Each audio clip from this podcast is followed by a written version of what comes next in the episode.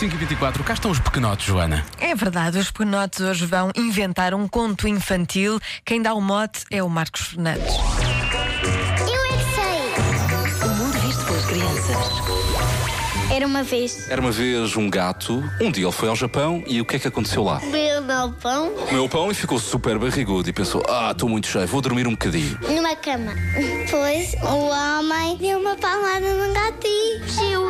Mas como estava tão gordo, tão gordo, que só conseguia andar de quilómetro em quilómetro, de hora em hora.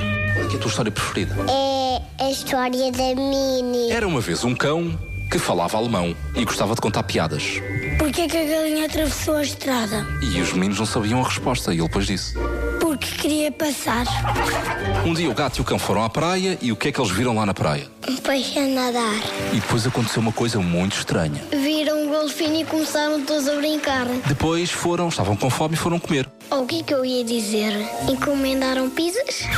Era uma vez o lobo mau e quem é que ele encontrou no parque de estacionamento? Coelho da Páscoa. O que é que ele disse ao Coelho da Páscoa? Podes me dar esse ovo? Coelho da Páscoa disse: Não, não, porque És guloso. E depois passou a história. e assim acaba a história Plim, também. plim, plim e a história chegou ao fim. Ah, não sabia dessa. Ah, pois é. Essa é boa também, muito bem. Eh, parabéns, porque foram incríveis as crianças do Infantário Mestre Cuco e também da APROS. Agora 5h25 na Rádio Comercial.